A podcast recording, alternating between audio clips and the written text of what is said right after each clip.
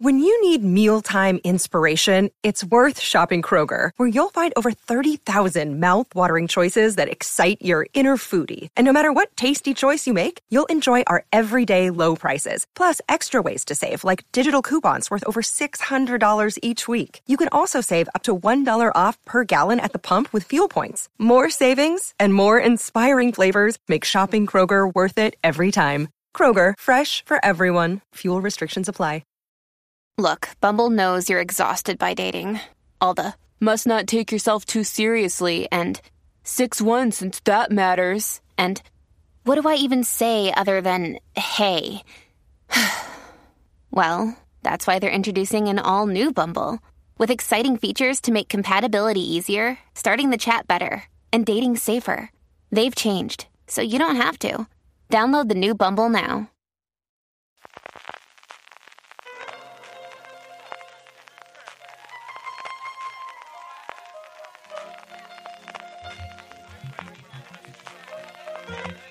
Estás escuchando Fuera de Series con CJ Navas.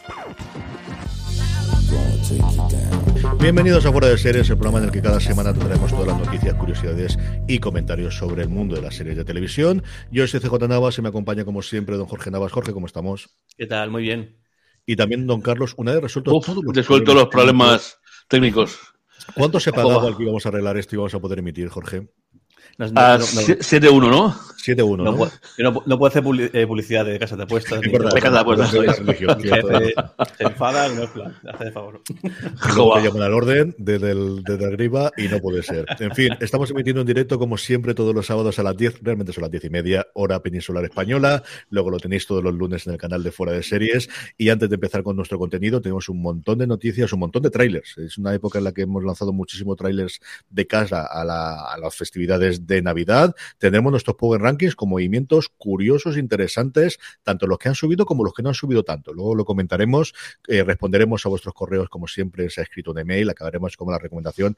Antes de eso, como siempre, nuestro patrocinador de la semana, que esta semana eres tú, con todas tus compras que realizas en Amazon a través de amazon.fueradeseries.com. Ya ha pasado Black Friday, pero con todas las compras navideñas, sabes que si compras desde amazon.fueradeseries.com, a ti te costará lo mismo y a nosotros nos estarás ayudando, como habéis hecho mucho de vosotros y os lo agradecemos muchísimo.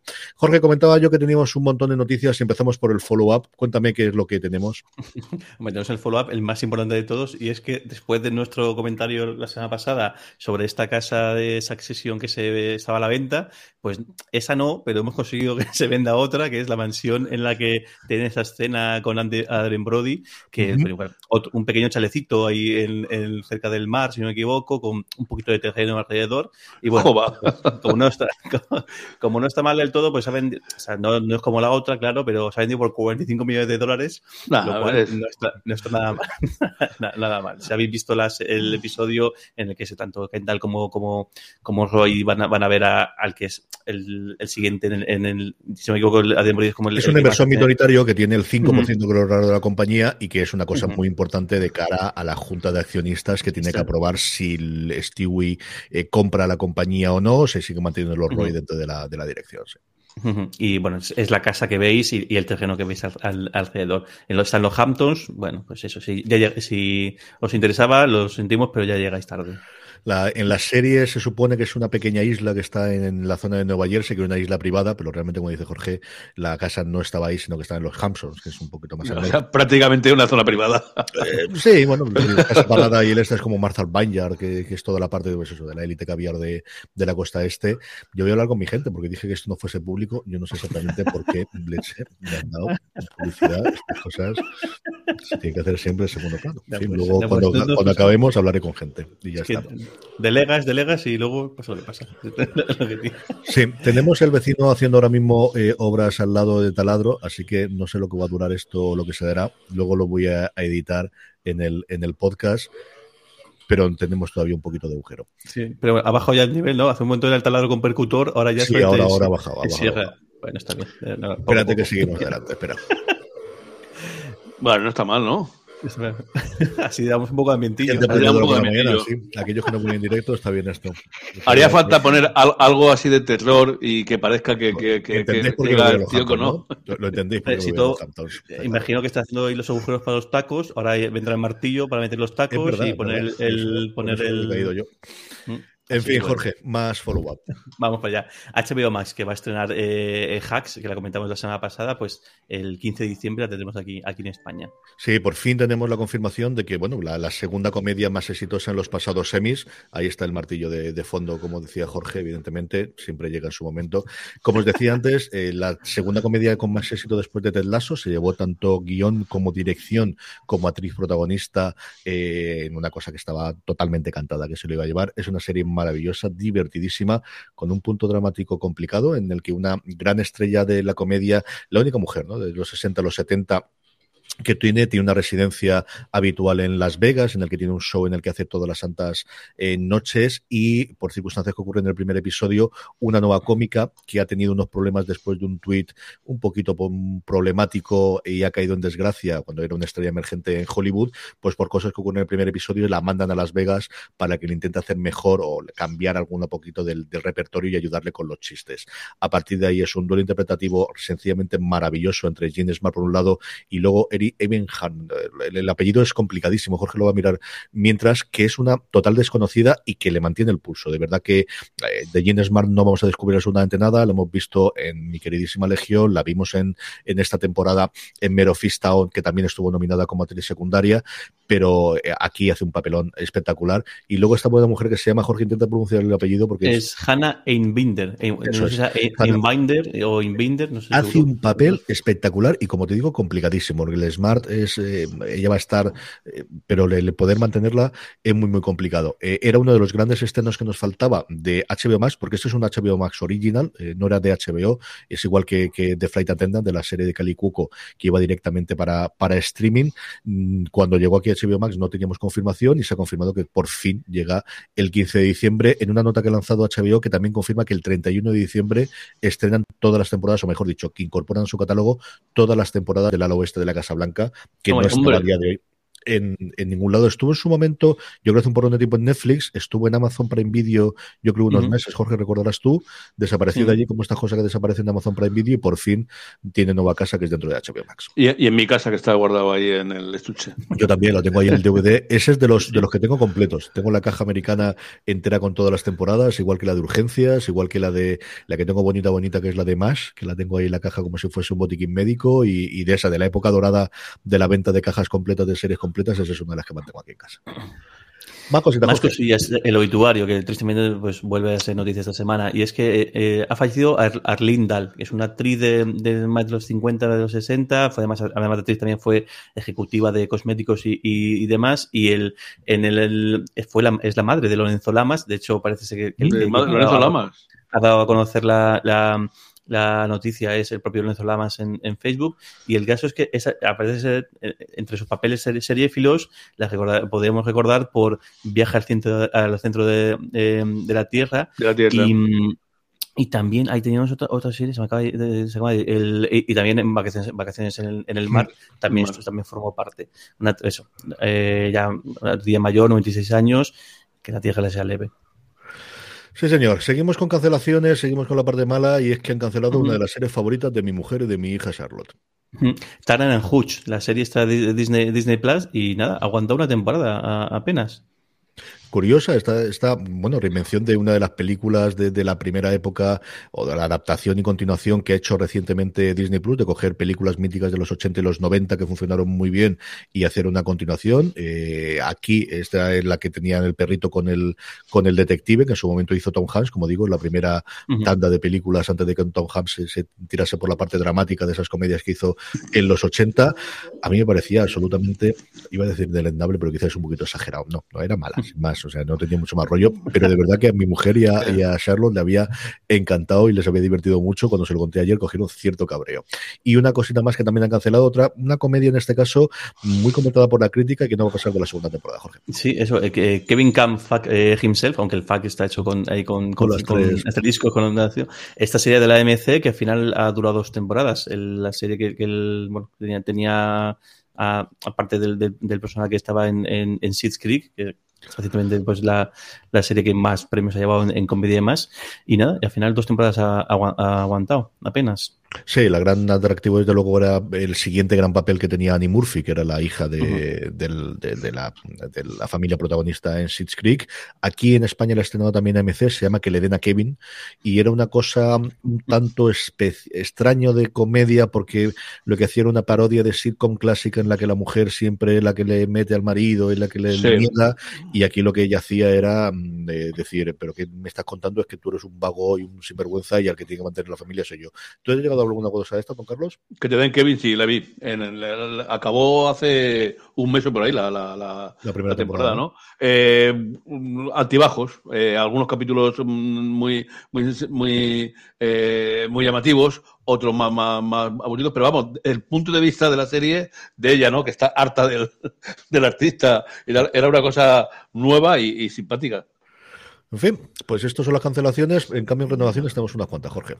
Sí, tenemos una muy curiosa que no he visto nada, pero es que me ha llamado la atención el título y he puesto a investigar y es Lego Masters, que Lego Eso Masters te- es... Eso, eh, eso promete una barbaridad, ¿eh? Bueno, y eso, y es un, o sea, que es una especie de concurso realmente en la que van gente y hacen construcciones en, en Lego. El- esta es la versión estadounidense que la, la emite Fox y la renovada por una, ter- una tercera temporada, eh, y porque realmente está basado en un show original eh, británico. Y, y me ha llamado muchísimo, muchísima atención que, que haya un show con- sobre esto y que encima eso con Will Arnett, que, el- que pues sí que es, es- Es que yo el otro día vi un anuncio de Lego, creo que fue, y, y- y era una cosa alucinante. ¿Lo habéis visto por ahí? Yo creo que- iban a hacer una adaptación española, que posiblemente es lo que Sí. dice Don Carlos. Yo de esta no he llegado a ver nada. Me ha salido alguna vez cuando estaba. Es que no, no sé decir, deciros dónde, si fue eh, viendo algún canal o, o- o- o en ordenador. Pero vamos, el anuncio del Lego era, era, era de verdad que era impresionante. Lo, lo- lo que se construía era una, una auténtica maravilla.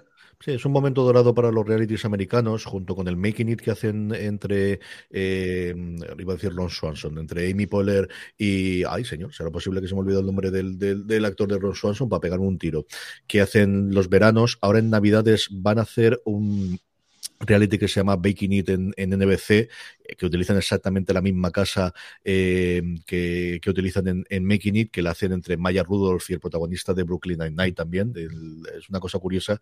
Hay un montón de reality, se dio especialmente en Fox, que desde que se salió de, de hacer mucha producción propia y desde que perdió los estudios, están haciendo muchísima, muchísima cosa en, en, este, en este ámbito.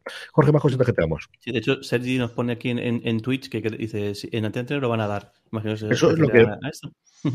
Era, en verdad. Y aprovechamos no- que nos estáis comentando que, que podemos poner aquí, podemos darlo. Eso es lo que yo creo que quería recordar que, que estábamos comentando, que Nico Ferman, estoy yo un imbécil Nico total y sí, que era el, como digo, hace un programa delicioso que aquí, hasta donde yo tengo conocimiento, no ha llegado a casa. Y mira que es una cosa. Es lo que dice. Sergi, es verdad. Lo, vi, lo vería en algún canal de tres media que la, la publicidad. Sí, y Sergi dice que ya está grabado, que lo van a estrenar en nada. Tiene una pinta de que la cosa van a hacerlo para, para finales de Navidad y que lo va a presentar Roberto Leal para no tener la costumbre en, en Antena 3, que ya sabéis que cuando tiene uno, no es Jorge Javier en Telecinco, pero más o menos viene a ser lo Casi, mismo. casi. Si funciona, ¿para qué va a cambiarlo? Más cosillas de, de, eh, de cosas nuevas y renovaciones. Esta es muy curioso porque es el, eso, una serie que todavía no está estrenada y ya ha sido renovada. Y es el, el, en la vuelta al mundo de 80 días, esta, esta nueva, nueva, yo no sé si alguna se ha hecho en serie, ahora lo pienso, más allá de los dibujos animados o el resto han sido eh, películas, pero no, esta serie que es, eh, en la que va a protagonizar eh, David Tennant haciendo de, de, de Willy Fogg y que tiene a Ashley, eh, eh, eh, a si lo digo bien, es Ashley Faroa, que es uno de los co-creadores de Life on, eh, de Life on Mars. Pues eso, la BBC está encantada con lo que, con lo que ha, ha visto hasta ahora. El Ángel va a ponernos una temporada y además le han encargado a Ashley Faroa hacer también una, una, una, una serie de viaje al centro de, de, de- de- la Tierra. centro de la Tierra. O sea que Hombre, están vuelve jugo A Julio Verne, ¿no? Desde luego, es que se lo merece. Yo creo que Julio Verne es una persona, desde los tiempos aquellos de la, aquella, aquellos, ¿os acordáis de aquella serie, cómo se llamaba? De, de, de, de, de- de joven Verne, que era, yo creo, no sé, era, era- no, francesa, no, que hacían los domingos por la mañana y que fueron veintitantos capítulos, no me acuerdo, estaba muy bien. Y, y desde luego, eh, si alguien quiere prepararse para ver esta de la vuelta al mundo de 80 días, nada mejor que ver la película original con Cantinflas, con, todo- con David, que, que era una auténtica delicia. A ver qué ocurre. El tráiler tiene muy buena pinta. No lo hemos metido en tráiler porque teníamos esta renovación, pero el tráiler lo podéis ver ya en redes sociales y tiene, pues eso, producción de la BBC. Tampoco nos vamos a engañar especialmente. Más cositas, Jorge. Ahora ya pues, saltamos a la sección de, fichajes. Y tenemos por un lado eh, eh, Bad Monkey, esta serie de, para Apple TV Plus que, va a crear eh, Bill Lawrence. Ha, anunciado fichaje de, Michelle Mónaga, de Jodie Turner Smith y de Meredith Handler el creador, Bill es el co-creador de, Ted Lasso, antes venía a hacer en su momento Scraps y es la siguiente gran apuesta que tiene para Apple TV Plus, que sigue pues eso, poquito a poco haciendo su serie al mes aproximadamente, que es lo que está haciendo, y con un eh, catálogo espectacular de gente. Michelle Monaghan a mí es una actriz que me fascina, o sea, me encanta todo lo que ha hecho ella en la película, el, el Kiss Big Kiss Bang Bang está espectacular, en la primera temporada de True Detective exactamente igual, a ver si aquí le permiten, y es alguien que se prodiga bastante poco, yo no sé qué ocurre con esta pobre mujer, pero para mí es una absoluta estrella y, a ver si esta serie le puede colocar pues lo que ha supuesto para Ted Lasso en su momento para su DX le puede ser este Bad Monkey, a ver qué tal funciona mm. Otra más de, Apple TV eh, Plus, en este caso la serie Disclaimer, que la, va a crear Alfonso Cuarón, anunció fichaje de Kate Blanchett y Kevin Klein. Ahí, también, Ahí es, nada también. Aquí es estrellas por doquier. Cuarón en su momento, en el 2019, fue uno de los nombres que fichó eh, Apple justo después de ganar el Oscar a Mejor Película Extranjera por, por Madre. No se sabía absolutamente nada de, lo que está desarrollando y va a hacer esta adaptación de una novela curiosa. Kate Blanchett hace de alguien eh, que de repente descubre eh, tremenda poderosa y con muy una carrera por delante y que funciona muy bien y es es una documentalista, hacer de periodista documentalista y recibe un libro escrito por Kevin Klein que desvela algo oculto en su pasado. O sea, no me la muy del estilo de las que se están adaptando recientemente con esta del secreto oculto y con protagonista femenina. Pues eso, tres nombres propios que es lo que al final a Apple le interesa o lo que Apple está apostando, eh, al menos en estos primeros años de lanzamiento de Apple TV Plus, aunque luego el exitazo te lo da Ted Lasso, que es la cosa, que es lo que ocurre en estos casos en muchas ocasiones. Eh, y luego otro fichaje, eh, cara, a ver si lo digo bien, es, creo que es cara de Levine, si no me equivoco. Yo siempre digo de Levine, no sé por qué le cambio la E por la. Yo siempre digo, pero es de Levine, yo creo que es De Levine o de, o de Levine. Bueno, es, es, la actriz que conocéis seguramente por, eh, por Carnival Row, eh, que anunció su fichaje nada más y nada menos que por la segunda temporada de Solo Asesinatos en el Edificio con muchísima alegría. Se está viendo que la cosa funciona. Una de las grandes sorpresas del año es una comedia, drama, parodia de los podcasts de True Crime y, con un gran misterio. Es que al final el misterio está bastante bien. Se resuelve de aquella forma, pero está bastante bien. Acababa en un cliffhanger absoluto y total la primera, preparada para la segunda. Ha funcionado muy bien a Disney Plus y la tendremos. Es una serie original de Hulu, que aquí en España se ve en Star a través de Disney Plus. Les ha funcionado muy bien y está confirmado que el trío protagonista vuelven, vuelven todos los, los protagonistas iniciales y poquito a poco va conformando el elenco de cara a esta segunda temporada. Una cosita más, Jorge. Y el último fichaje, en este caso, perdón, eh, eh, este, hoy, hoy, tenemos un día de nombres complicados. Eh, Park Hae-soo, que es el protagonista del juego de, calamar, que bueno, pues en este momento está en, el, en la cresta de la hora y de la hora y ha anunciado que que va a ser va a, ser, a tener unos papeles protagonistas en el remake coreano de La Casa de Papel. Él va a hacer el papel que, en La Casa de Papel es, tiene, es, Berlín. Que luego comentaremos alguna, alguna cosilla sobre Berlín. Lógico, ¿no?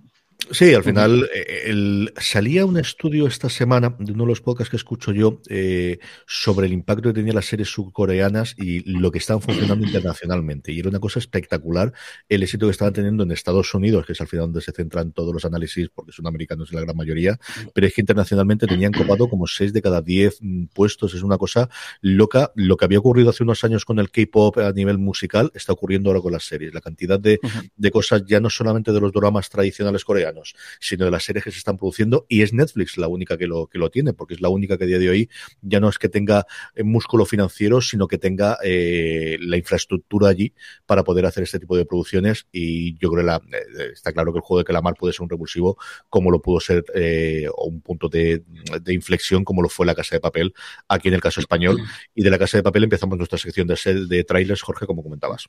Tenemos un montón de, trailers. El primero que tenemos, precisamente el de, la Casa de Papel, eh, Berlín, este spin-off que se ha anunciado y que, bueno, que ha habido un poquito de revuelo esta semana, que lo, comentabas tú muy bien en, streaming. No sé si quieres hacer un, pequeño resumen. Sí, para que, que no lo escuches en su momento, bueno, pues las circunstancias y la problemática, y si estáis en el mundillo de Twitter de, periodistas de televisión y de gente de televisión, lo notaríais el pasado día del estreno, es que se estrenó, eh, hubo un doble, el día del, del fue el miércoles, si no recuerdo mal, Hubo una doble tanda, por la mañana hubo una rueda de prensa de presentación de esa última temporada que se estrenaba el pasado viernes, y eh, hubo una rueda de prensa en la que se preguntó por activa o pasiva qué ocurría con la Casa de Papel o con el universo de la Casa de Papel a partir de ahora. Había muchos rumores acerca de un posible spin-off en torno al personaje de Berlín y todos fueron valores fuera y la cosa más concreta fue, bueno, sí, le hemos dado vuelta, pero ya veremos si es posible que tal, tal, tal. Luego, por la tarde, por la tarde-noche, hubo una eh, alfombra roja con los actores y con los creadores de la serie, en el cual se volvió a preguntar, bueno, sí, pues no, se ve, a ver cómo está la cosa, para bueno, bueno, bueno. Y entonces, la primera que hubo es, en la parte después de la fiesta, o de la presentación, la prensa no tenía un lugar reservado que sí tenían los fans, cosa que ya ocurrió hace un porrón de tiempo, recuerdo yo con en el, el momento álgido de The Walking Dead, que ya hubo bastante movida en su momento con una presentación que hizo aquí Fox, que es la que tiene los derechos, como sabéis, de los zombies, o de la, de la serie madre de los zombies en España. Eso ya fue bastante polémico hace ya, ya tiempo, era cinco o seis años aproximadamente, pero es que para acabar de echarse la herida, después de todo esto, es que en la misma presentación se hizo la presentación oficial con tráiler incluido de que Berlín iba a tener spin-off.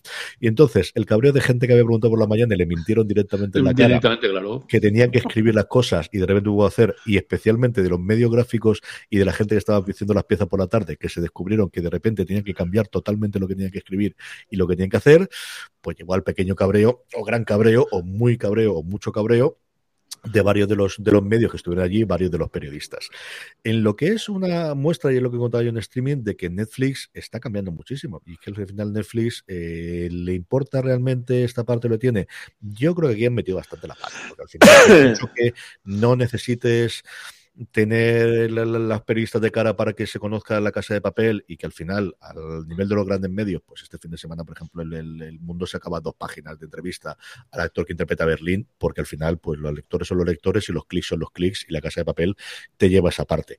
Pero yo creo que tener la gente cabreada cuando no hay ninguna necesidad. Pues para eso no lo haces. No lo sé. O haces la, rueda de prensa el día siguiente. Yo entiendo que es complicado por las agendas, pero sabes qué va a ocurrir. O sea, es que no, no va a tener. Yo creo que está feo, pero también es una demostración, como te digo, de que al final Netflix a día de hoy, entre las campañas de vallas de fuera, entre el boca oreja, entre lo que pueden mover en sus redes sociales que tienen muchísima cosa y en el que saber que al final cuando tienen un gran éxito la gente va a acudir porque cuando tienes el fenómeno de la casa del juego de calamar que no fue un fenómeno descubierto por la prensa sino a posteriori todo el mundo va a escribir de él pues esa relación que quizás en el principio tenía como el nuevo llegado el nuevo al que hay que si no ayudar sí que bueno pues te da y tienes esto y, quieres el, cubrirlo de una forma pues a día de hoy pues ha cambiado totalmente la estructura y a ver qué ocurre con el futuro. Netflix hasta día de hoy, hombre, ha tenido cierta polémica en su momento en la cancelación de día a día, porque abrió bastante al, cambio de, espectadores y sobre todo algunos de los críticos, especialmente americanos. En América han tenido problemática ahora con el especial de Dave Chappelle y toda la cola que ha traído aquello. Aquí no había tenido, como te digo, más allá de eso el día a día, que sí que abrió alguna de las prensa especializada, pero bueno, son decisiones de América. Esta es una decisión aquí. O sea, esta sí que al final es una presentación aquí, es una presentación en Madrid. No sé cuánto durará ni qué efectos puede tener esto. Tampoco sé si le importa especialmente a Netflix, eso también te lo digo yo. Yo creo, que, yo creo que tienes razón. Yo creo que además que era innecesario. O sea, que podían haber no dicho nada y haber sacado el trailer el domingo y no hubiese pasado nada. O sea, porque el, al final ya tienen la gente que. Es que eso, todo eso, pienso en la gente que, que, que escribía en papel. Y claro, que de repente a las 9 de la, de la noche o a las 10 de la noche. De golpe eso, Claro, decir, y de tener una crónica en la cual dicen se estrena tal y no sabemos nada, ah, es que ya todo el mundo sabe que hay, pues el mosqueo puede ser considerable. Pero al final es un tráiler que sacas en nivel internacional porque La Casa de Papel no es una serie que se esté en solo en mm. España, sino que lo quieres ahí. Yo, pues eso, yo creo que al final tuvieron que hacer el. Yo conociendo lo que puedo conocer la gente de prensa de España, no creo que ninguna le hiciese especialmente gracia. Creo que esto son mm. decisiones de arriba y decisiones que te puedes olvidar entonces la rueda de prensa o no hacerlo, pues puede ser. Que puedes intentar tener otra respuesta, pero tampoco sé qué respuestas puedes dar más allá de esperaros esta tarde mm, off the record. Es la única que yo puedo hacer es, no podemos deciros nada, mantener por favor off the record y lo decimos y lo adelantamos con embargo que aquí somos muy respetuosos, de verdad, que, al final no sabéis la cantidad de cosas que nosotros aceptamos con embargos y no decimos absolutamente nada. De hecho, yo lo comentaba, yo he visto hasta el séptimo episodio de, de Succession antes de que se emitiera, yo y un montón de periodistas españoles y un montón de periodistas internacionales. O sea, yo la fiesta de, de, de este episodio del Este la vi hace un mes y medio. No pasa absolutamente nada, no dicen nada. Y yo creo que hubiese quedado bien al menos con la prensa española. Es decir, yo creo internacional que no tenía, pero los que se van a desplazar allí, yo creo que no les haces perder el tiempo y no les haces coger este cabrín necesario. Esa es la solución que yo creo que podría ser dado, salvo que tuviesen muchísimos medios acreditados y no te fíes de alguno de ellos porque quiera adelantarse. Pero yo creo que dar la noticia embargada diciendo a las 9, a las 10, las 10 y 17 minutos, que es una cosa, una práctica habitual en la profesión y no tendrías este follón como te digo, con cierto merecimiento. No sé de dónde vienen las, las, decisiones, no sé si a lo mejor no estaba previsto hacer eso, lo decidieron en última hora, yo creo que no, porque al final el trailer lo rodaste. Si el trailer está rodado, el trailer está hecho. En fin, vamos con cosas más alegres, Jorge. Bueno, tenemos un montón de, de, trailers. Voy a comentar así por encima. Tenemos eh, And Just Like That, tenemos eh, Peacemaker, Jack Reacher y Station eh, Eleven.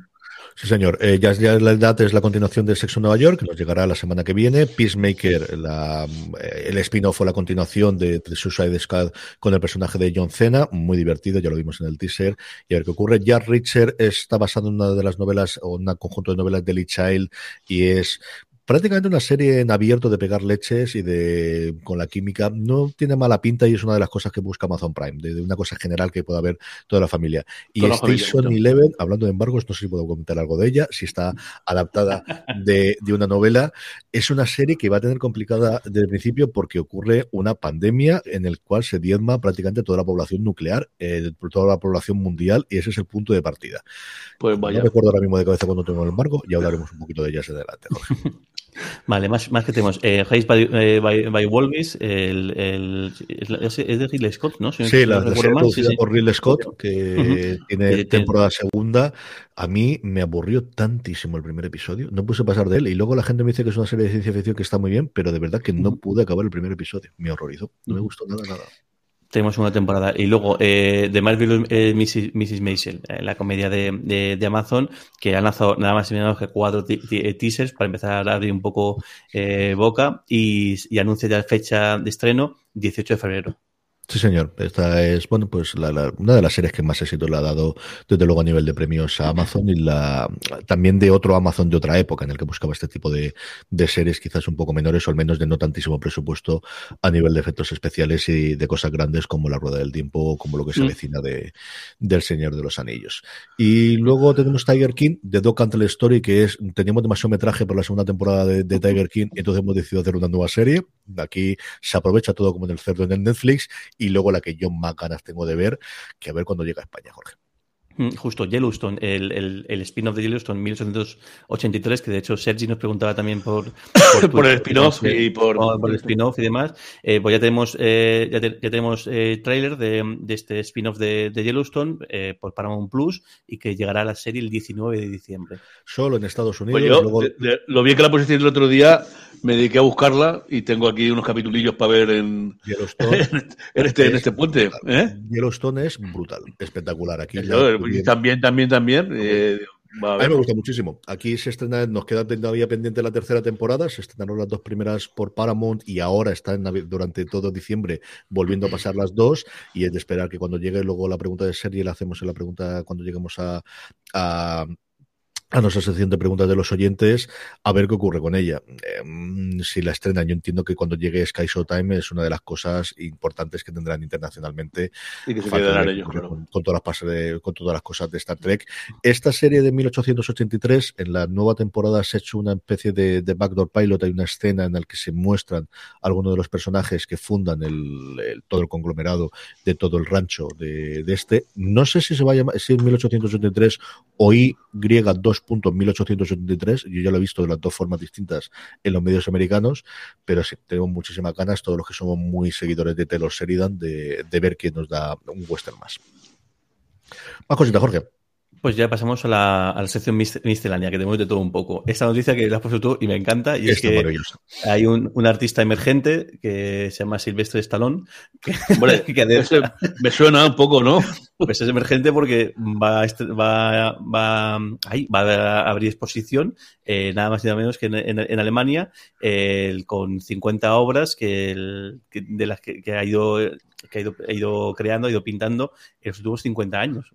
También, no sabía yo esta faceta de, de Sylvester Stallone, eh, no la conocía y sin embargo el director ha dicho que, quizá que su pasión verdadera va por ahí, va por la pintura. Sí, está en Hagen, la exhibición estará hasta el 20 de febrero, así que todos los que vais por Alemania o que estéis cerca podéis acercaros allí. No es la primera exhibición, como dice Jorge, porque en el 2013 sí, sí. ya estuvo en San Petersburgo y en el 2015 estuvo en Niza. Así que esta es que, la... si es que os dejan entrar en Alemania, ¿no? Esa es la segunda parte. Sí. ¿Cómo está el panorama? Pero algún oyente tenemos alemán que se puede desplazar allí, pues mira, puede hacer las obras de Silvestre Stallone, que no es una cosa que se puede hacer todos los días. Bueno, si, si, si alguien luego. va y lo ve, que, que, nos haga un reportaje, que nos mande fotos al, al, al, o, al, o, bien, o bien al correo o bien por redes sociales, porque esto es una auténtica mar, mar, maravilla. Eh, noticia, esta, esta de aquí, y es, y es bastante, bastante interesante, eh, Cinquia, el estudio de, de, de, estudio de animación detrás de, de, de Poco, de Poco Yo, eh, ha comprado un estudio de animación canario, es, que se llama eh, Talent y bueno, pues así tanto eh, se hace con su catálogo como también con el, con el propio equipo. Sí, junto con ellos se confirmaba que en el 22, eh, el año que viene, Cinquia empieza la producción de la quinta temporada de Pocoyo y de nuevos especiales para YouTube y plataformas digitales. Una Cinquia que estaba muerta en su momento, que entró yo con en suspensión de pagos y no sé si en quiebra técnica, se salvó de aquella y bueno, pues ya no solamente es que tenga suficiente músculo para llevar una nueva temporada de Pocoyo adelante, sino también pues, pues, para comprar a terceros y para tener un estudio, porque no compra solo estudios, sino el estudio y se lo quedan allí en Canarias, que se está haciendo muchísima animación, en parte vinculado también de las, las excepciones y las ayudas que da el gobierno canario para toda la producción audiovisual. Más cositas, Jorge. Más cosillas. Empezamos ya con el mes de diciembre, ya empezamos con, con, las listas, por supuesto. Y en este caso, eh, Variety ya sacó su lista de mejor shows del 2021, en este caso por, por nuestros reporteros, por Daniel Dadario. Y, y me llamó mucho atención el, el, el, el bueno, tanto Daniel Dadario como eh, Caroline eh, Frank. Y me llama mucho la atención, el, la leo súper rápido, ¿vale? Si, si queréis. Él, él, ha puesto la décima eh, Framing Britney Spears, que imagino que será un documental sobre todo el caso de Britney Spears. Sí, es el, el que no, lanzó el, adelante todo lo que ha hecho Britney Spears para recuperar uh -huh. su custodia personal. El noveno What's the Sound eh, with Mark Ronson, que es una especie de, de, de, Mejor es el, el, es, es, es, no sé si sea medio reality, medio tal, comentando un poco. No, este es un documental sobre cómo Ronson hace distintas cosas. Ronson es un productor ejecutivo de Adele y de un montón de gente más, en su momento de, de Amy Winehouse, y uh -huh. muestra distintas técnicas, eh, habla de autotune, habla del reverb, habla de distintas cosas, uh -huh. con gente muy conocida del mundo musical. Está en Apple TV Plus, a mí me gustó sin pasarse, desde luego no para estar en el móvil. Uh -huh. En otra posición tiene Pause, el, esta, el, la serie de, de de, F, de DFX. En séptimo lugar está Succession, eh, que yo me imagino que estaría mucho más, mucho más cerca al, al top 10. En el sexto está eh, Philly DA. Eh, en la quinta está Hacks, que justo empezamos, empezamos, el programa de hoy comentándolo. En el cuarto lugar está Exterminate All the Brutes. No sé, sé qué es, pero me tiene maravillado el, el, el, nombre. En tercero está The Underground Rail, eh, Railroad, eh, que está tengo pendiente de verla, porque cuando en su momento salió, eh, el, además lo curioso es que Amazon no hizo casi publicidad y sin embargo todo el mundo decía que estaba muy, muy, muy bien. La gente y que la ha visto, especialmente la crítica americana, habla absolutas maravillas de ella. Yo vi el primer episodio y me gustó, pero no la he seguido.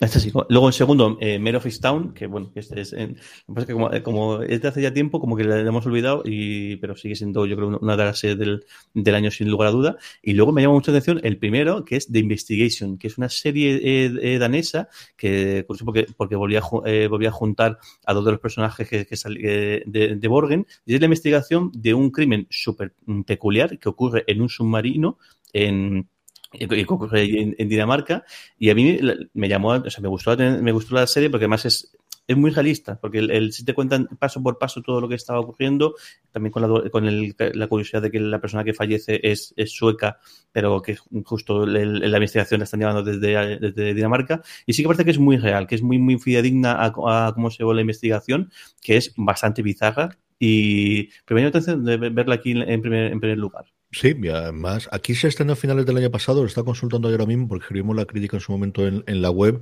En diciembre del 2020 el estrenó Movistar Plus, no es una cosa que tuviese más.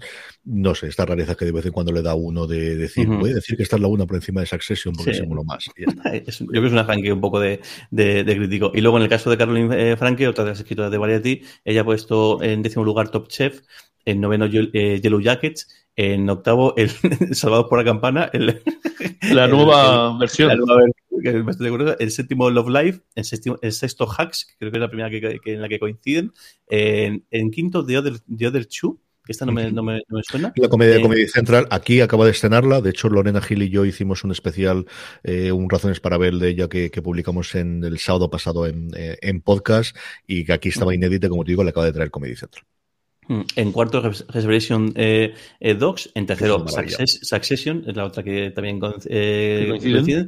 En segundo, The Underground Railroad, también coincide en esta. Y luego, en, primer lugar, tiene igual otro, otro ranking de, de, crítico que es High on the Hawk, How African American Cuisine Transforma América. Si te evitas algún documental de. Bien, pero no para poner la luna, madre de Dios. Es un documental rarísimo en Netflix que eh, es un cocinero afroamericano eh, estadounidense medianamente conocido que lo que trata de hacer es ver las raíces de toda la cocina, especialmente sureña americana, traída por los esclavos, a partir de las raíces africanas que tiene. Tiene momentos que está bien y entiendo que al final, pues eso, te pilla muy de cerca, te puede hacer. Mm, hay cosas mucho mejores de cocinas para mi modo de ver, por ejemplo, los programas de Chang en la propia Netflix, yo creo que son bastante mejor, o Hulu, que lo recuerdo que están, que son bastante mejor en que este High on the Hawk, que no está mal del todo. bueno, pues el primer listado que tenemos, tendremos un montón más seguro a lo largo del mes, pero bueno, yo creo que este merece la pena que lo, comentáramos. Y luego noticia europea, y es que Canal Plus, que todavía existe en Canal Plus eh, Francia, hay algún acuerdo con, con es, que es con el con el sindicato de, bueno, o con la agrupación de, de, directores de películas y demás en, en, allí en Francia, y han llegado a un acuerdo para invertir 600 millones de euros, ahí es nada, en películas francesas y europeas desde 2022 a 2024. Lo cual seguramente algo de esto nos sacará llegando aquí. Pues una noticia, bueno, a mí, a mí que la gente invierta y que la gente tenga trabajo y se hagan cosas, siempre me parece una, una, una buena noticia. Una buena noticia, de luego. Muy bien. Y luego, Carlos, vamos bueno, ¿quieres dar la última? Sí, la última, pero, más que nada por, comentar, aquellos y aquellas que como yo disfrutaron su día de, de Thawis Extraordinary eh, Playlist, esa serie tan graciosa de, HBO en la que eh, la protagonista podía escuchar de repente el mundo cambiaba y escuchaba una especie de, de playbacks y de, bueno, de, musicales respecto a las sensaciones que tenía la, eh, gente, eh, que fue cortada en, seco en la segunda temporada y aunque sí que han dado una película de cierre, y bueno, ya podéis ver la, película, en este caso, aquí en España se emitía en, HBO, en este caso la, se emite en, Roku.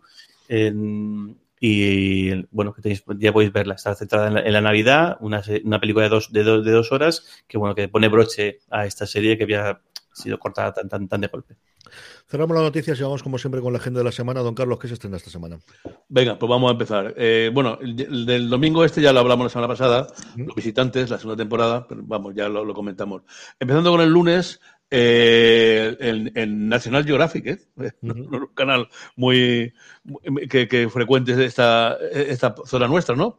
Pues estrena la segunda temporada de, de Hot Zone Anthrax.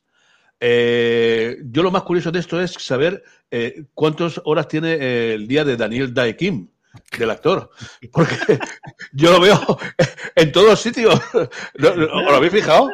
Aparece en todas las series. Eh, es increíble. Yo sé, ese hombre ¿Cuánto tiene que haber trabajado este último año? No sé. Además de ser productor ejecutivo de ¿Eh? The Good Doctor, que es lo que realmente le está dando la pasta. O sea, más de ser actor, es que él es el que trajo el formato desde Corea, precisamente, hasta Estados ¿Ah, Unidos ¿Ah, The Good Doctor. Sí, sí, sí, sí. Él es el productor ejecutivo, no ejerce como showrunner, pero parte, bastante parte importante del, del, que se estrenase y que se emitiese The Good Doctor fue por Daniel Day Pero yo no sé, es que serie que es nueva que ves, serie que aparece él, sea un hospital, sea eh, un submarino, sea algo del ejército, en toda la aparece. Hombre, me, alegro por él porque tiene trabajo, como dice Jorge, pero vamos, eh, un poco está eh, absorbiendo todo el mercado. Bueno, la serie eh, trata de, aquellos, os acordaréis después del, del, de los, de del atentado del de Nueva York, pues el, las cartas que hubo con Anthrax y que, que crearon una buena psicosis en, en, Estados Unidos y bueno, la, la, el trabajo del, del FBI para, para averiguar la, la, procedencia de esas, de esas cartas. El martes nos vamos a una cosa que yo, bueno, me adelanto un poco, luego la recomendaré para verla, porque a mí me encantó la, la primera, digamos, no es el, eh, la continuidad, pero sí que es de los mismos creadores de Fauda, Los Policías.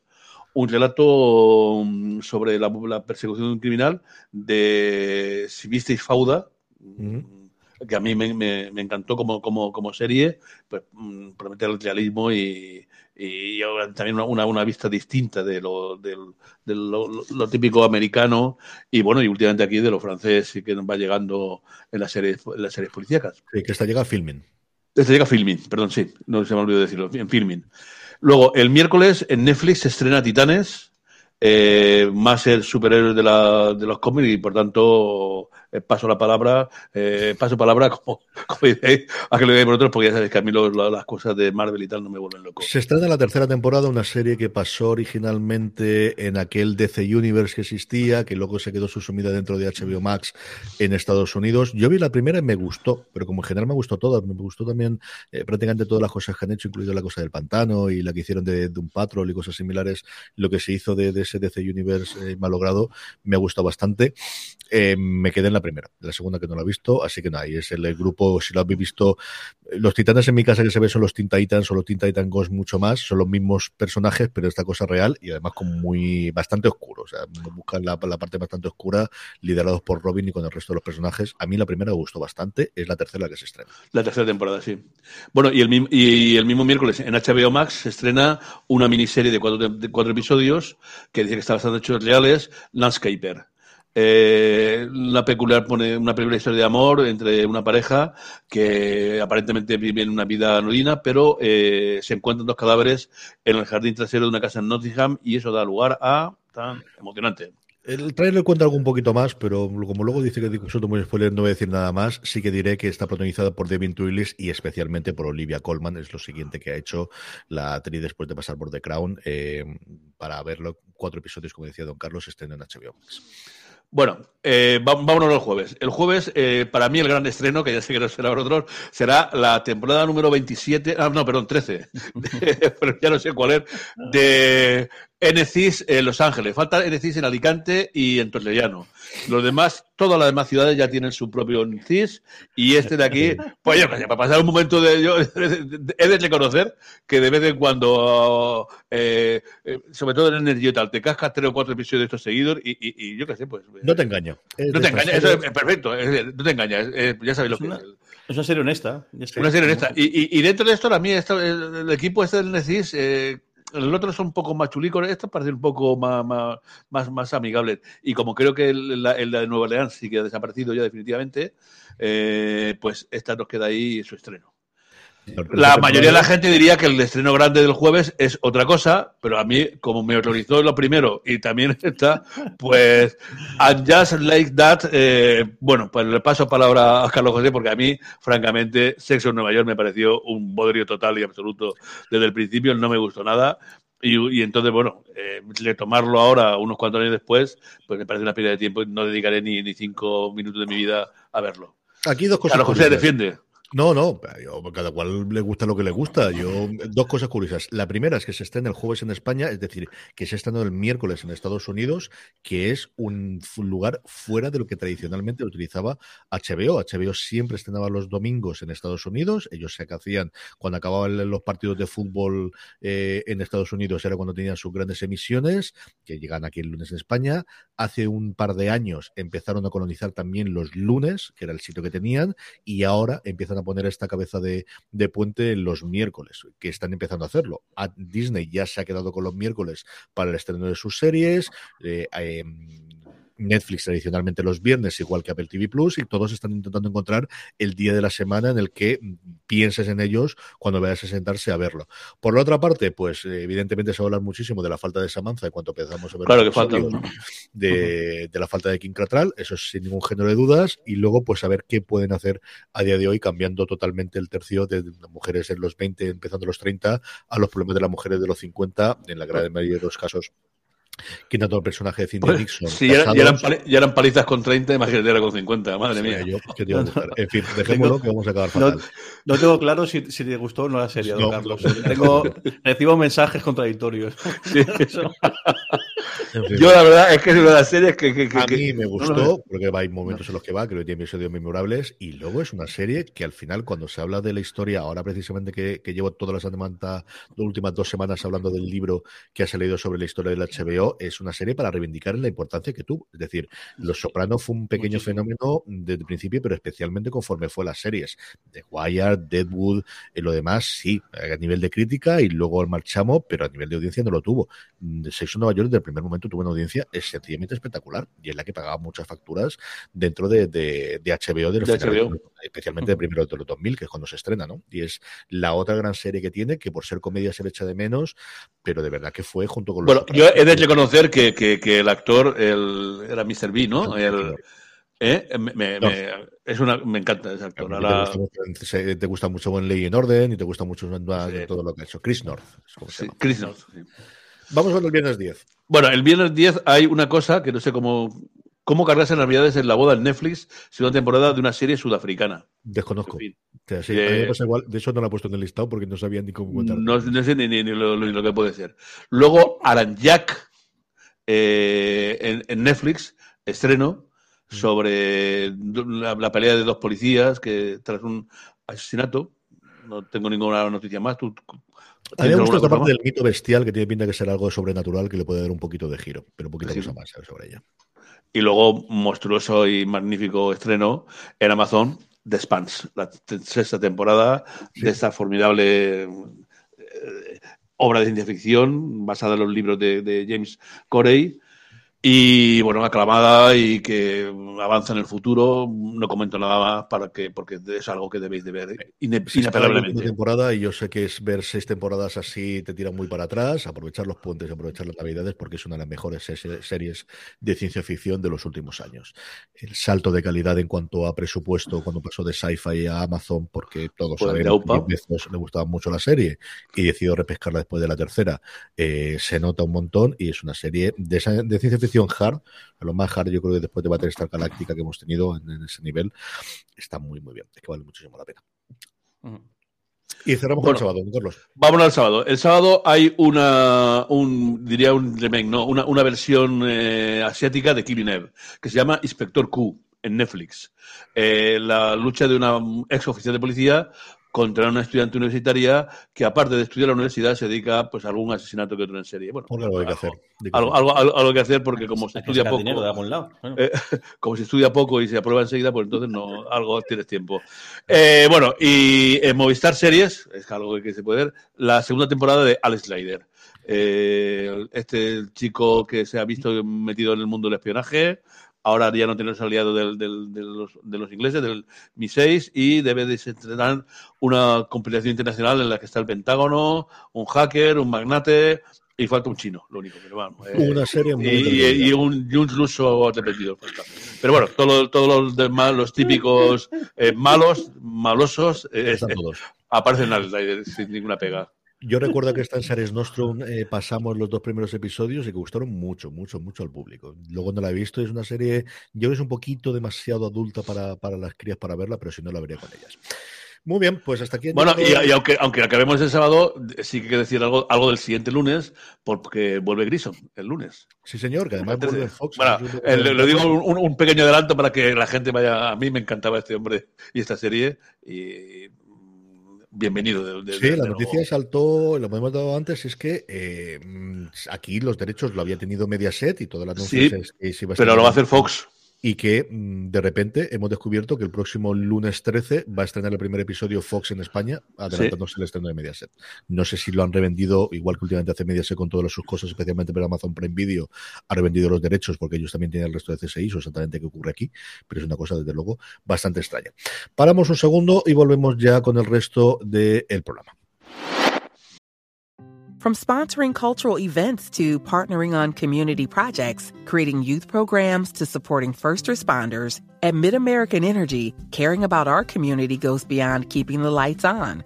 It's about being obsessively relentlessly at your service. Learn more at midamericanenergy.com slash social. This holiday, whether you're making a Baker's Simple Truth turkey for 40 or a Murray's Baked Brie for 2, Baker's has fast, fresh delivery and free pickup, so you can make holiday meals that bring you all together to create memories that last. Baker's, fresh for everyone. Free pickup on orders of $35 or more. Restrictions may apply. Choose from a great selection of digital coupons and use them up to five times in one transaction. Check our app for details. Baker's, fresh for everyone. Loliero, loliero, lo, lo, li, lo, li, lo, li, lo, li, lo, li, lo, li, lo, li, lo, lo. Esto de violín no está mal. Sí, señor. No es como cuando hacemos en persona, que tengo que volver a aquellas cosas, pero sí. Vamos con los mails, vamos con los correos, vamos con las menciones que nos hacéis llegar a info arroba fuera de series.com, a través de redes sociales, donde somos fuera de series en todos los sitios, o en ese pequeño lugar que os dejamos para la encuesta de los Power Rankings, que posteriormente comentaremos. Jorge, ¿qué nos ha llegado? Pues tenemos a Buckingham Palace, todo, todo un clásico en esta sección, que dice, Sí. queridos Navas, dice, ¿habéis visto algo de la nueva temporada de Dexter? Dexter New Blood, absolutamente nada. ¿Por qué? Pues No. porque Quería verlo conmigo y como suele ocurrir estas cosas, o la vemos el mismo día que se emite o se van acumulando, acumulando, acumulando. Las críticas iniciales no fueron especialmente benevolentes, aunque la gente que se ha mantenido después, y lo vemos que, normalmente está siempre en nuestros Power Rankings, a la gente no le estaba desagradando, se ha emitido ya la mitad de la temporada. Necesito eh, ver el siguiente episodio, Buckingham, para comentarte porque tengo. Entré viendo, he visto, he visto ya los, dos primeros capítulos, que son los que se han hecho, se han, hecho aquí. Eh, entré con, con predisposición negativa, eh, de reconocerlo, porque a mí los asesinos en serie y esas cosas nunca me. eh, tanta casquería no, no me acaba de convencer. Pero vamos, el hecho de ser justiciero y tal. Ahora, en el primer episodio. mm, como al que pasaporta es un malo maloso definitivo, me reconcilié un poco con ella. Y además la serie, me- yo qué sé, esas, esas entradas de la, de la que fue su mujer, que aquí hace de la hermana y tal, ¿no? Me llamó la atención. El segundo mm, me dejó así un poquillo frío, me volvió a llevar al Dexter antiguo, quitando la, la- el- la temporada aquella que, que hizo con, con de Policía de Nueva York, que me encantó, la, el- la segunda temporada que fue de Dexter. Eh, y voy a dar una oportunidad de ver ese tercer capítulo para ver cómo me decido. La semana que viene te lo comento seguro. Más preguntas, Jorge. Y ya que- ¿Tú no has visto nada, Jorge? No, no he visto tampoco. Y lo que quería decir es que ya que he mencionado a Buckingham, Palace, el otro día estuvo ahí chinchando en, en Twitter a, a nuestra querida a- Amaya, que es nuestra querida Amaya de Bilbao, que era, era una... una Sí. Nos escribía todas las semanas a Fuera de Series y le decía, y le, le- le escribía, decía que querida Amaya, y te vuelve Fuera de Series clásico, dice, y tienes sección, tienes un email, así que ya sabes, a escribir para que digan aquello de nuestra amiga Amaya de, No de te llames. Bilbao. Y nos escribió, y bueno, aprovecho y le, le mand- le mandamos un saludo muy, muy grande. Eh, luego, Isma, eh, Isma F nos dice, dice, hola, dice, estoy viciado con vuestros podcasts. Dice, una cosilla, ¿se sabe algo de las nuevas temporadas de The Morning Show y de Sí en, en Apple TV Plus? Dice, han terminado dos muy bien. Y estoy deseando saber si se, confirman nuevas temporadas. ¿Tú sabes algo? Si están- No están recordadas para la segunda, de la tercera no se ha dicho nada. The Morning Show ha vuelto a tener muchísimo lo que perdió de la audiencia inicial, las críticas al principio volvieron a reconocerla, yo creo que ha tenido cierto recorrido en la segunda, las críticas del final han sido mm, espantosas, se le han Entonces, pegado por arriba, por abajo, por la izquierda, por la derecha, a todo lo que hay. Yo entiendo que si hay posibilidad de hacer la tercera, que no recuerdo ahora mismo de cabeza si hay, lo tengo mirado antes, al menos por trabajar con Woody Spoon y con Aniston y con el resto del elenco, lo harán. Y con sí es cierto que la segunda ha pasado en Invidia y Gloria, la poquita gente que la sigue viendo a mí me ha hablado muy bien. Y al final tienes una, una estrella mundial como Jason Momoa, que ni siquiera con eso has conseguido que la serie mm, se comente un poco, que luego igual se ve muchísimo. O sea, yo recuerdo a Alejandro Ibáñez cuando, cuando hicimos eh, Serie Nostrum, el hijo de Chicho Encerrador, que estaba flipando, le encantaba. Y a mí la primera, una vez salvado el inicio y las tonterías, una vez que aceptas el mundo, que hay que aceptarlo. O yo hay cosas de, este que era complicado. Las tres o cuatro momentos de escena de acción de Momoa haciendo de Momoa eran brutales y espectaculares porque tenían mucha pasta. Y se le notaba. La segunda no he visto absolutamente nada. La poquita gente que conozco que la ve y que ya le gustó la primera, la segunda la ha flipado. Pero no sé cómo estará de números y lo que hay, y desde luego confirmación a día de hoy no se sabe absolutamente nada. De hecho, el propio Isma dice, dice es una serie que para mí es un, es un serión muy, muy grande dice, y que muy poca gente la, eh, la conoce, quizá por la falta de, de publicidad de la propia, de la propia plataforma. Yo creo que se hizo bastante no inicialmente, pero yo creo que Ted Lasso les ha cambiado mucho el paso. Es que les ha cambiado mucho. Es que al final de repente se encontró un éxito cuando no esperaban y han echado ahí el resto y, es que tienen mucha más producción de la que tenían previamente. Y esto al final, bueno, pues fue la primera andanada que no funcionó prácticamente nada. Al menos creemos que no funcionó, que aquí estamos los de siempre, que Dios sabe los números que te hace después y será, si ellos internamente entienden que ha sido un éxito. Pero no, es cierto que de sí, de la segunda temporada, yo me enteré porque me apareció en Apple TV Plus. O sea, de verdad que me enteré por ahí. Mm. Eh, Francisco Martínez nos dice, ¿cuándo va HBO Max a terminar de, poner Britannia y el padrino de Harlem enteras? Dice, en antiguo HBO estaban. Ah, amigo, el cambio de HBO. Bueno, pues Buena pregunta. Las semanas, se convirtieron en meses, los meses se convirtieron en años. Los años en, en, no sabe, no responde, no contesta. igual, igual con esto nos, nos, machacamos posibles sponsors de HBO Max en el futuro, pero me encanta en el canal de Telegram de Fuera de Series que le llaman HBO Mini. O sea, cada vez que lo leo me hace mucha, mucha, mucha gracia la, coña que tienen con esto. Es decir, que contenido eh, tiene, no sé, eh, yo creo que es un pequeño desastre lo que tiene ahí. No sé si será un rollo de las licencias, no sé si es un rollo de base de datos, no sé si es un rollo de no sé exactamente de qué, algo pasa. pero a mí me, me alucina, me alucinó en su momento. Yo el, que sufrí más fue el de lo que hacemos en las sombras, que de repente desaparecieron episodios. Sí. Ya, ya, es decir, yo puedo entender, hasta puedo llegar a entender que desaparezca la serie entiéndeme, de algo ocurrió en el traslado o no teníamos o algo ocurre, pero que desaparezcan los últimos tres episodios de una serie, a mí eso me fascinó, me parece sencillamente alucinante. No lo sé, yo espero que de una puñetera vez acaben de concentrarlo todo, pero yo creo que van a mano uno a uno conforme le van llegando las quejas y escríbeles por, por Twitter y cuéntaselo y escríbeles porque poco a poco van adaptándolo. En fin, y estas cosas. Y luego Susei Ignacio que nos dice, ¿qué serie parece mejor, The Spans o Fundación? Yo creo que. Sí, yo más creo que en este momento. Problema está, que yo en este momento está claro que The Spans. Llevamos una temporada y de The Spans llevamos cinco por una sexta. Creo que es desigual. Ahora mismo no, hay, rival. O el The Spans, más, por, tanto para la serie como lo que significa, pues es mucho mejor serie o es mucho más grande como tal. Pero bueno, es que eso, eh, fíjate, The Spans está a punto de, de estrenarse su sexta y última temporada. De Fundación hemos visto una primera temporada que yo la defiendo y creo que va de menos a más y que tiene mucho en mí para hacer eh, muchas cosas. Además está Lee Pace, con lo cual voy a defenderla a capa de espada lo que haga, lo que haga falta, contra quien haga falta.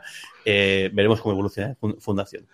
Sí, Tenemos una pregunta también por, por Twitch de Sergi82, que sabéis, como os decíamos en principio, que emitimos, intentamos al menos, los sábados en torno a las 10 de la mañana, con problemas técnicos media hora arriba abajo por problemas técnicos. Jorge, lee la pregunta. Sí, no, justo lo comentamos antes cuando decíamos lo de la, fecha del el trailer de 1888. Decía, ¿qué sabéis de Yellowstone y de esos spin-off como 1883? Dicho antes 88, que es el turrón. Se me ha ido la, pelota. Eh, si no ha llegado Yellowstone aún, eh, ¿cómo, como para que llegue esta, ¿no? Dice, ¿cómo, eh, ¿cuándo seguirá con Yellowstone Paramount Network? Aparte de repetir lo que ya hemos visto. ¿Sabéis algo de cuándo llegará Sky Showtime? Eh, me da miedo que no suceda eh, y que nos pedamos otras series como también la vía con CBS y demás. Todas van a llegar con desembarco de Sky Showtime. Es decir, esto es la misma política que tuvo HBO cuando desembarcó aquí en España con el problema de Discovery, que es una cosa a nivel internacional. HBO dejó de vender las series nuevas a Movistar Plus y de Night Of tuvimos que esperar seis meses para poder verla legalmente en España. Todas y absolutamente estas. Yellowstone aquí, como os decía, pasaron las dos primeras temporadas en, en la TDT, porque Paramount es una cadena de TDT. Ahora, en, en, Navidades, durante el mes de diciembre, se van a volver a pasar todos los episodios de las dos primeras temporadas, que son las que tienen en Pluto TV. Las tuvieron, no sé si bajo demanda o en emisión lineal, las tuvieron también para poder emitirlas, pero todas las del universo Sheridan, salvo que vende las, la internacionalmente, que no tiene pinta, porque yo creo que junto con los King por un lado, de todo el universo Star Trek por otro lado, todo el universo de Taylor Sheridan, que es Yellowstone, que es 1883, que es Mayor of Kingstown, la serie de Jeremy Renner, eh, que se ha estrenado también ahora en Paramount Plus, todas esas llegan a Sky Showtime. ¿Cuándo llega Sky Showtime? Primero del, 2020, del 2022. ¿Eso es enero, febrero, marzo, abril? No, eso es primero, no lo sabemos.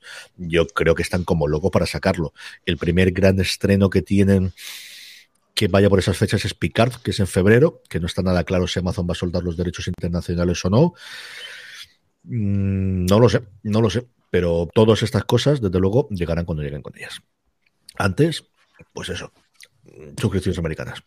No hay muchas más opciones para poder verlas o conseguirlas porque te lo manden un amigo americano que te lo grabe en DVDs y te lo mande todas las semanas, que también es una opción. Y ya está.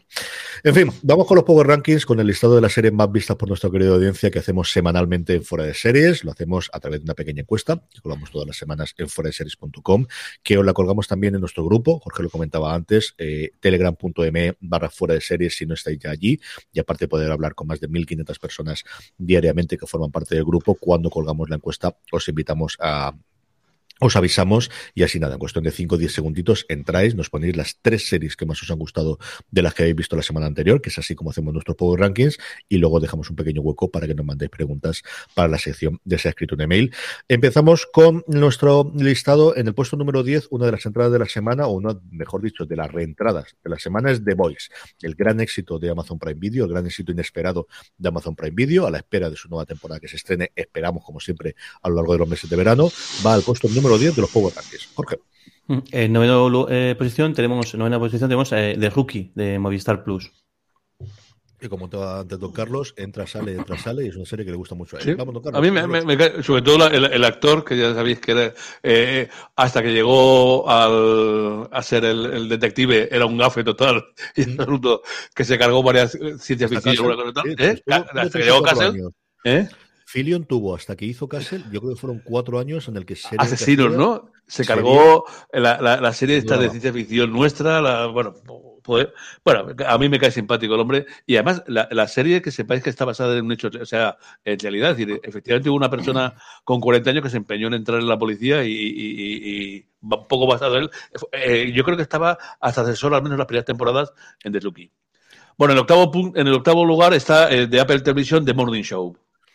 Como comentabas antes, ya ha terminado su segunda temporada y por eso baja cinco puestos después de terminar. En el 7, nueva reentrada de You, la serie de Netflix, que era la más vista en Netflix en Estados Unidos durante la semana pasada. Es imbatible. No otra de esas cosas que hace Netflix, como hizo co- con La Casa de Papel. Era una serie originalmente de Lifetime que pasó ni sin pena ni gloria. Se metió dentro del catálogo de Gigante Rojo y el resto fue historia, hasta el punto de que ya llevamos tres temporadas de lo que parecía que solamente era uno. En el puesto número 7, como os decíamos, You en Netflix. En sexto tenemos el gran estreno de, de Disney Plus de, de- de este mes, eh, eh, Ojo de Halcón, eh, Hawkeye, en sexta posición, que yo pensaba que estaría más, eh, más arriba, pero bueno, yo me imagino que todavía escalará posi- posiciones. A mí me ha extrañado muchísimo, desde luego, que entrase solamente a la posición 6. Seis.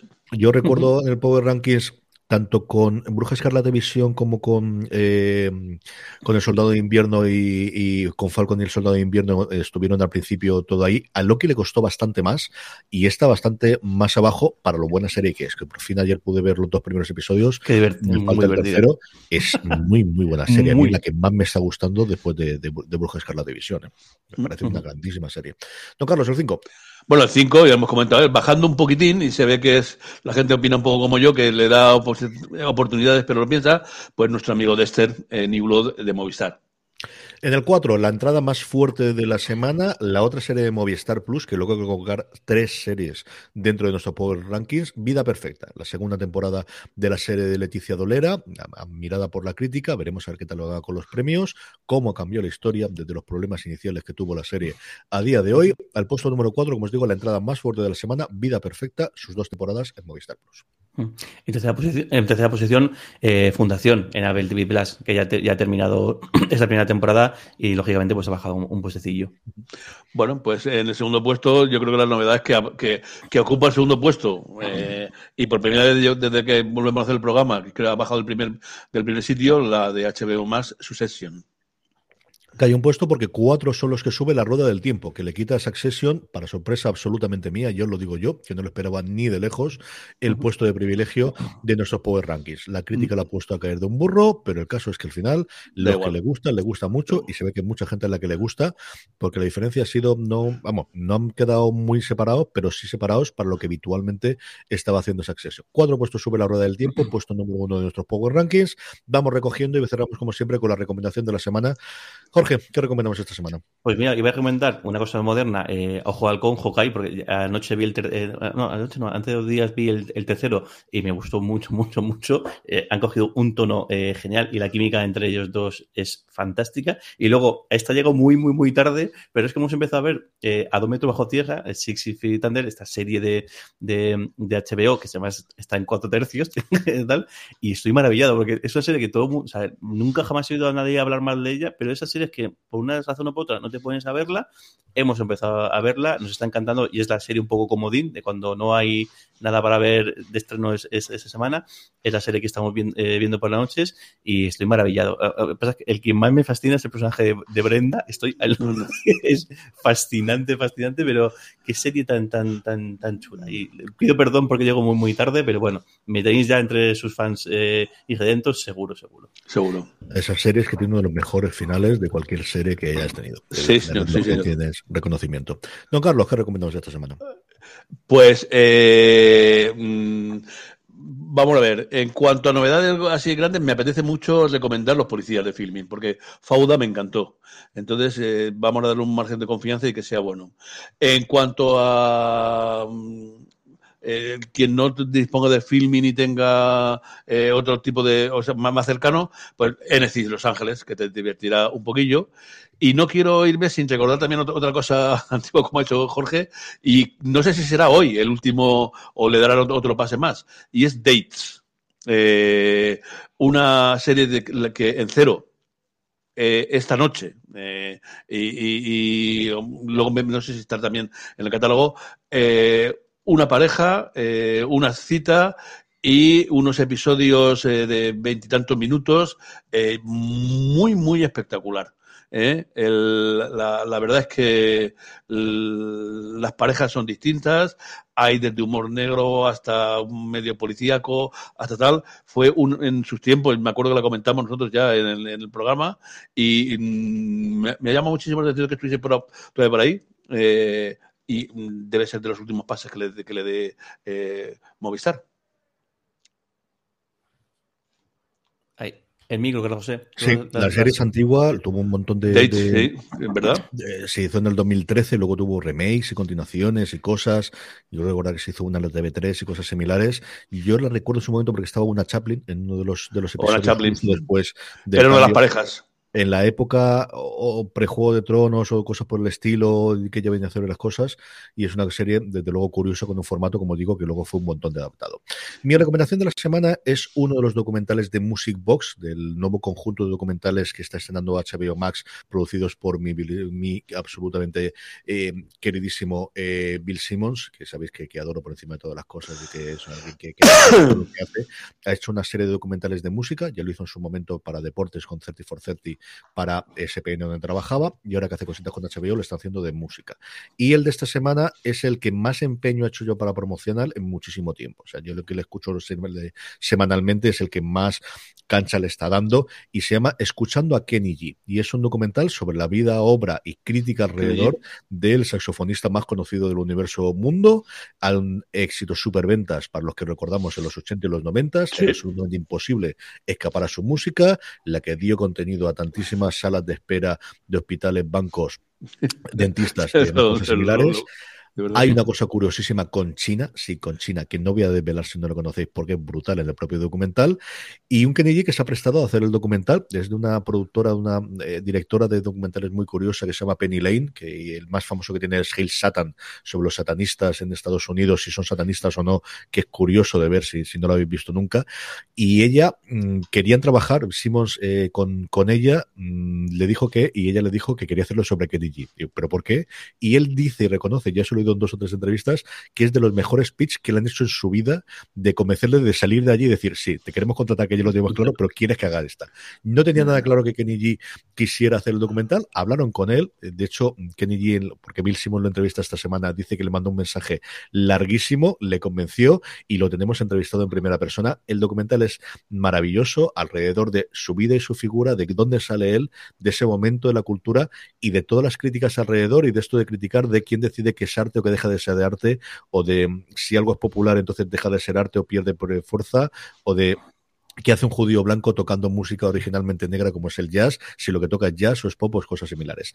A mí me ha gustado, me ha flipado, es un personaje, es un absoluto y total personaje, no sabemos nada sobre su vida privada, ya es una cosa curiosísima, sabemos que tiene dos hijos porque lo presenta, es un jugador de golf excepcional, que es otra cosa curiosa que tiene, es el mejor jugador de golf amateur entre famosos que ha habido muchísimo tiempo.